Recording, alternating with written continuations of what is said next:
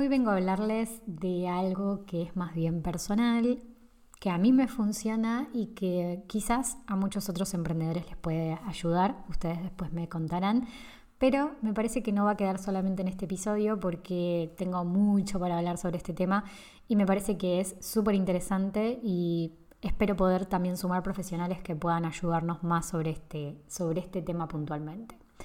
Me encanta hablar sobre propósito de vida y la búsqueda del mismo, pero la verdad es que a veces este tema puede resultar como si fuese una presión bastante importante, sobre todo para los que estamos emprendiendo y haciendo nuestros propios proyectos.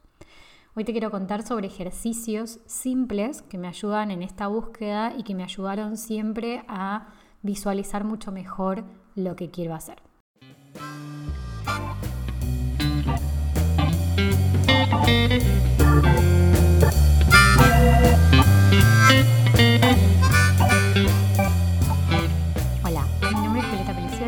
Cofundadora y brand manager de Regiar Branding, agencia de comunicación, branding y publicidad, donde ayudamos a marcas como la tuya a crecer en el mundo digital. En este podcast vamos a traerte en formato de cápsula un resumen de ideas, acciones para que puedas hacer crecer tu marca. Bueno, primero lo primero. Me gustaría comenzar haciendo una descripción de lo que es el Ikigai. Para quien no lo haya escuchado nunca este término, es importante saberlo para poder entender algunas cosas que voy a contar en este episodio. Esta palabra viene de Japón, tiene que ver con una filosofía de vida que sabemos que, dicho por la OMS, en Japón hay una media de edad por encima de muchos otros sitios del mundo. En general tiene que ver también con un estilo de vida, con una buena dieta, pero tiene mucho que ver con las ganas de vivir que tiene esta cultura. De acá viene este concepto de Ikigai. El objetivo del Ikigai, como dice Miralles, un escritor español que junto a Héctor García hicieron dos libros, por lo menos hasta el momento son dos libros, uno que se llama Ikigai y el otro el método Ikigai, el cual les recomiendo mucho leer. La verdad que a mí me gustó muchísimo todo lo que resume ese método para poder encontrar este Ikigai. Lo que él dice que Ikigai es identificar aquello en lo que eres bueno, que te da placer realizarlo y que además sabes que aporta algo al mundo. Cuando lo llevas a cabo tienes más autoestima porque sientes que tu presencia en el mundo está justificada. La felicidad sería la consecuencia de encontrar este Ikigai. Entonces, este Ikigai, ¿qué vendría a ser y de qué se trata? ¿Cómo, cómo lo encontramos? Este Ikigai se trata de encontrar lo que está entre lo que amas, lo que necesita el mundo, en lo que eres bueno y por lo que la gente te puede pagar. Esto es interesante porque en realidad sabemos que en este tiempo y en estos años surgieron muchísimas profesiones que antes no existían y muchas personas de hecho tienen trabajos súper a medida. Vamos a tener un directo en la agencia en la siguiente semana donde vamos a hablar justamente con un profesional, con una profesional que se dedica a esto y que se dedica a apoyar a personas a encontrar su propio trabajo a medida, su propia profesión a medida. Y, y me parece súper interesante verlo de esa forma porque ya no es solamente poder elegir una carrera, ya no es solamente elegir un tipo de trabajo, sino que podemos encontrar una serie de trabajos a realizar en nuestras vidas y de estilo de vida que se amolde mucho más con nuestros valores, con nuestras creencias y con lo que nosotros tenemos para aportar al mundo y que no sea solamente lo que viene de, antaño, de, de los trabajos que ya existen, sino que podemos crear cosas nuevas y eso es lo rico de este momento y que con lo digital tenemos una un abanico súper enorme para poder aprovecharlo. No me quiero desviar demasiado del tema, pero sí una cosa que me parece importante aclarar es que el escritor habla de la felicidad sería una consecuencia de justamente encontrar este Ikigai. Me parece que lo importante del Ikigai es el proceso hasta que nosotros llegamos a él o el proceso solamente de búsqueda y, y de autoconocimiento. Acá me parece que es la palabra que, coincide con todos, estas, con todos estos términos. ¿no? El, autoconocimiento es clave para poder encontrar este Ikigai, el propósito, como le quieran llamar. Me parece que, nos autoconocemos constantemente, que estamos todo el tiempo en ese proceso de, encontrarnos, de saber qué queremos, qué nos gusta, qué no.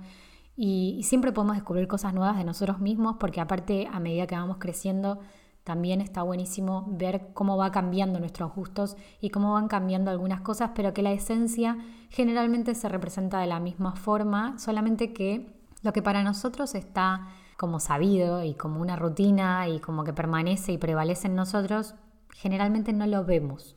Entonces, eso es nuestra esencia y eso es quizás lo que tenemos que empezar a mirar un poco más y a, visualizar un poco más qué es, lo que, qué es lo que queremos llevar de todo eso que venimos y que traemos y que queremos cambiar para poder llegar a otro lugar, a otro sitio. No me quiero enroscar más porque me parece que me estoy yendo mucho por las ramas, pero también se le llama, se la llama entonces misión o propósito. La verdad es que prefiero que, quede como en un término más abstracto para no ponerme muy, muy específica porque no es mi área, no es mi sector en, en ese sentido.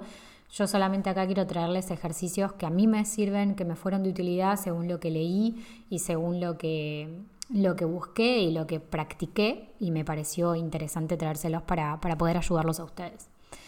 Entonces, primer ejercicio y algo que hago desde hace muchísimos años. Si hay alguien acá escuchando que es amigo o amiga mía, la verdad es que va a conocer este ejercicio seguro porque lo suelo recomendar siempre y a cuanta persona vea o me, pregunte cosas de qué me sirve o vea que tiene algún conflicto interno y la puedo ayudar con esto, la verdad es que generalmente lo suelo recomendar.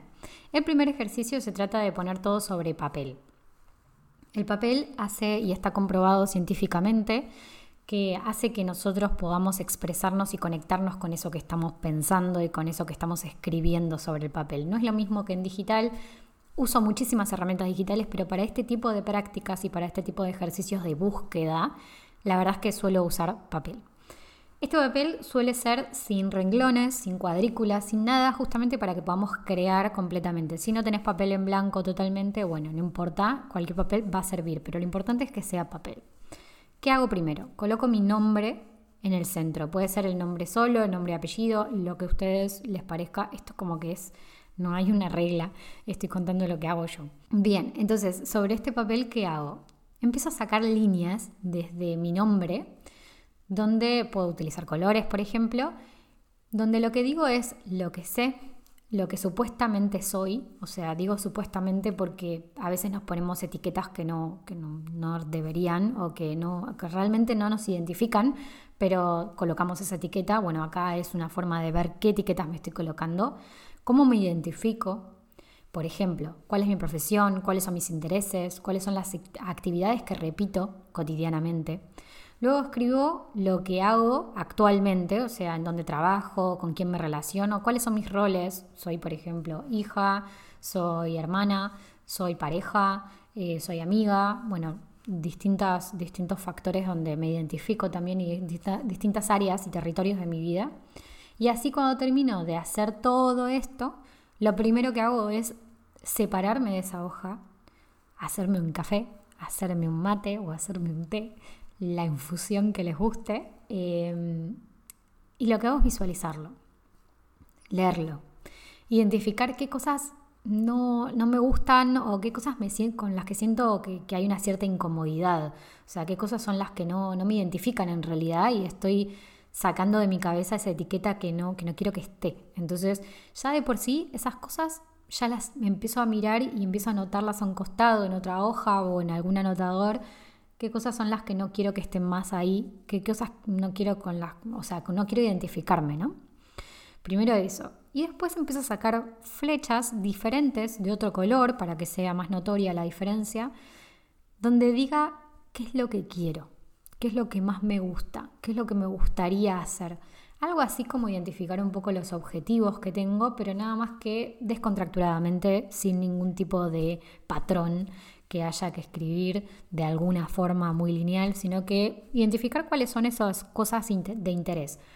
Esta hoja la verdad es que a mí me sirve mucho a modo de ruta, a modo de guía, de mapa conceptual. A mí me gustan mucho los mapas conceptuales y me parece que son súper prácticos para todo, desde estudiar hasta justamente visualizar y mi conocimiento, mi autoconocimiento.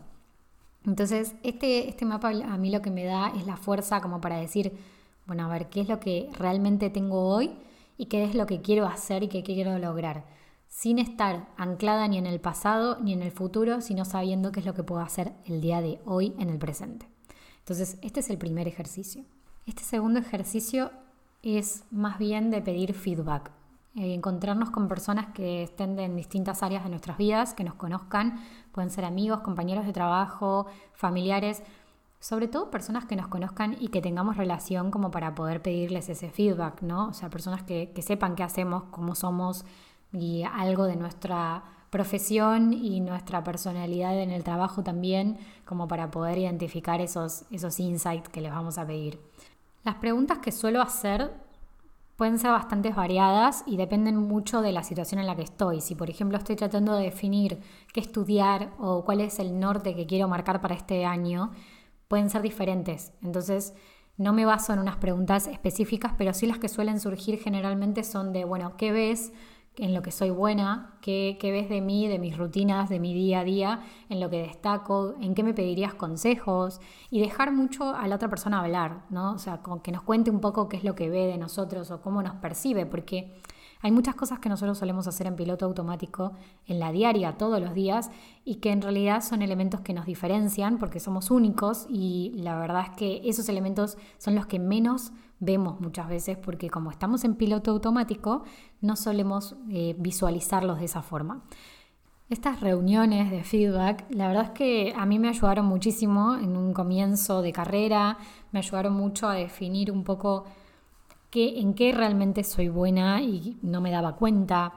Eh, estas personas tienen mucho para contarnos y está bueno y es muy interesante escucharlas hablar y tomar nota, ¿no? O sea, si puedes grabarlo también está buenísimo y tomar nota de esos detalles, de esos elementos que se van conectando. Pero importante aclarar en este tipo de feedback es no quedarnos con frases que sean como mandatos, o sea, que no sean como este tipo de frases que por ahí nos dan como soluciones, estoy haciendo comillas, eh, que nos dan como, bueno, resultados de qué es lo que tengo que hacer, sino que más bien tomarlo como, bueno, todo eso que ve esta persona, qué puedo rescatar que es importante para mí y que quizás no veía antes, o qué puedo rescatar que la verdad es que no me gusta que, que, sea de esa forma o que no me gusta quizás tanto potenciar esa parte de mí, sino que me gustaría más otra cosa. Eso creo que cada uno lo ve, pero sí lo que yo hago es tomar nota de esas cosas, de esos elementos que me van diciendo y pasar después a la hoja, volver a la hoja de ruta que tenía antes y ver qué elementos se conectan con eso que había escrito como que quiero lograr o que quiero alcanzar. Este ejercicio está dentro del libro también del método Ikigai, diferente, por supuesto yo estoy acá dando como mi opinión y mi experiencia, pero está como bien marcado, sobre todo para poder lograr ciertos proyectos, lograr ciertos procesos y mejorar acciones, porque me parece que el feedback es importante. Algo que puede llegar a surgir dentro de esta feedback, dentro de estas reuniones, puede llegar a ser que haya opiniones negativas o opiniones que no, que quizás no nos gusten tanto, pero todo eso es de valor. Entonces hay que tomarlo como lo que es, como lo que piensa otra persona y nosotros evaluar qué cosas realmente vamos a tomar y qué cosas no. O sea, no dejar que tampoco nos influyan opiniones negativas de personas que quizás no nos conocen tanto. Por eso es tan importante que busquemos a las personas correctas y que busquemos a las personas que realmente van con nosotros, que nos acompañan en este camino de vivir y personas que nos quieran, ¿no? Que eso es fundamental. El tercer ejercicio que me sirve mucho es el de visualización. En lugar de preguntarme siempre dónde quiero estar de acá a cinco años y ir solamente al futuro y a la proyección, es cerrar los ojos y pensar en dónde estoy. Como si estuviese proyectando de alguna forma, o sea, hacia dónde quiero llegar o dónde quiero estar, pero, pero más anclado en el hoy y no tanto en de acá a X cantidad de tiempo, donde no sabemos exactamente qué es lo que puede pasar y quizás va más de la mano de, bueno, objetivos de negocio, objetivos de, vida en general. Esto es más como anclado al hoy. Lo que suelo hacer es visualizar una habitación, ver qué tipo de cosas me rodean, dónde estoy, con quién estoy, qué, percibo de ese, lugar, qué siento, qué estoy sintiendo en ese momento, cómo me siento y, como que tratar de vivirlo de alguna forma y, de encontrar esos elementos clave, ¿no? Si estoy en una habitación, tengo una compu enfrente, por ejemplo, bueno, estoy trabajando, estoy trabajando de forma online, puedo identificar eso. Estoy hablando con alguien, estoy en una reunión con alguien, bueno, también puedo llegar a, llevar eso. Hay sitios donde me llevó esa visualización a veces que, no esperaba, por ejemplo, no sé, estar al aire libre, estar en un lugar donde haya naturaleza, donde haya muchas flores, y quizás de eso también tratar de sacar algo de información. La verdad es que este ejercicio creo que es el más difícil de describir para mí porque no me dedico a esto, pero sí eh, me parece interesante este concepto de visualizar para poder ver más allá, para no quedarnos solamente en lo que vemos ahora en este instante, sino de llevar nuestro cerebro a donde queremos estar y entender cómo nos sentimos en esa situación para poder entender esos elementos, bajarlos al papel que habíamos anotado antes y sabiendo que queremos sentir eso y que ese es nuestro norte, bueno, a partir de ahora, ¿qué tengo que hacer para poder llegar hacia allá? ¿Qué tendría que modificar de mi rutina? ¿Qué tendría que modificar de mis relaciones? ¿Qué tendría que modificar de mi trabajo para poder llegar a esa habitación, para poder llegar a ese sentimiento? No tiene que ver con lo material, sino que tiene que ver con la experiencia, con qué quiero sentir, cómo me quiero sentir. El cerebro en este tiempo entendí que no entiende de realidades, de qué es lo que está pasando en este momento. Si nosotros todo el tiempo le estamos diciendo que estamos atareados y que, y que tenemos preocupaciones, el cerebro se va a defender y va a entender que estamos en una situación de peligro. Entonces llevarlo a esa sensación en la que nos sentimos confiadas, que nos sentimos que estamos seguras, que nos sentimos eh, alegres o el sentimiento que les surja, es una forma de que el cerebro ya reconozca ese, ese lugar y que trate de llegar hacia allá. Me parece que la visualización es, la verdad es que es una herramienta muy útil para poder empezar por un camino de autoconocimiento y, de saber qué es lo que realmente queremos y para parar un poco con esta euforia del día a día. Sobre todo los que somos emprendedores, es como que vivimos todo el tiempo con muchas tareas, con el calendario completo. Y si tomamos este tiempito para poder conocernos más y para poder estar más conectados con lo que queremos, el ikigai o ese propósito de vida viene solo y también se trata de disfrutar ese camino hacia el ikigai, hacia lo que queremos hacer o lo que queremos construir.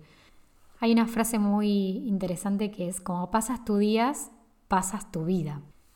Y esta frase que tengo en el escritorio, que a veces la voy cambiando, pero en este momento se las leo porque la tengo ahora en el escritorio, me parece que es importante para poder aprender a hacer una buena gestión de esos días, para que no todo el tiempo estemos buscando algo, un resultado de acá a futuro, sino que vivamos más en el hoy y haciéndonos las preguntas correctas para nosotros. Cada uno tendrá las suyas, lo que les recomiendo y los invito es a buscarlas y a hacérselas. Y si hacen alguno de estos ejercicios, la verdad que me encantaría saberlo. Eh, sé que es muy personal y sé que también tiene que ver mucho con cada uno y qué le funciona a cada uno. Este episodio fue como para abrirme completamente con esta serie de, de ejercicios que hago y que me funcionaron a mí. Espero que les sirva algo de todo lo que, de todo lo que dije. Ya van 18 minutos de episodio, no lo puedo creer. Espero que, les sirva y bueno, ya me estarán contando dentro de las redes. Los invito a que a partir de la semana que viene vamos a tener una serie de directos en el Instagram de Regia Branding, donde vamos a hablar con diferentes personas, profesionales que están en el mundo digital ayudando a otros desde también su Ikigai, ¿por qué no decirlo de esa forma? Nos van a contar un poco más sobre su profesión, qué es lo que hacen y cómo comenzaron en redes sociales y cómo gestionan estas redes sociales, cómo gestionan la comunicación de sus negocios. Y por último, súper importante, que el primero de abril vamos a tener un lanzamiento con una clase abierta, que les voy a dejar el link aquí debajo para que se puedan inscribir, ya que será online, por privado, les vamos a pasar el link para poder conectarse. Esta clase va a tratar de la digitalización de los negocios. Vamos a dar este paso a paso que nosotros siempre recomendamos hacer para poder alcanzar a más personas, para poder conectar con sus clientes y nuestros consejos para poder crear contenidos y no quedarnos nunca sin ideas y para poder diferenciarnos ¿no? dentro de este mundo de las redes sociales que tan importante es estar presente hoy con nuestros negocios. Cierro el episodio de hoy que bastante largo se hizo. Espero que les haya gustado, que les haya sido útil. Cualquier cosa me pueden encontrar en arroba regiarbranding o en hola arroba regiarbranding.com por mail y nos vemos en el próximo episodio.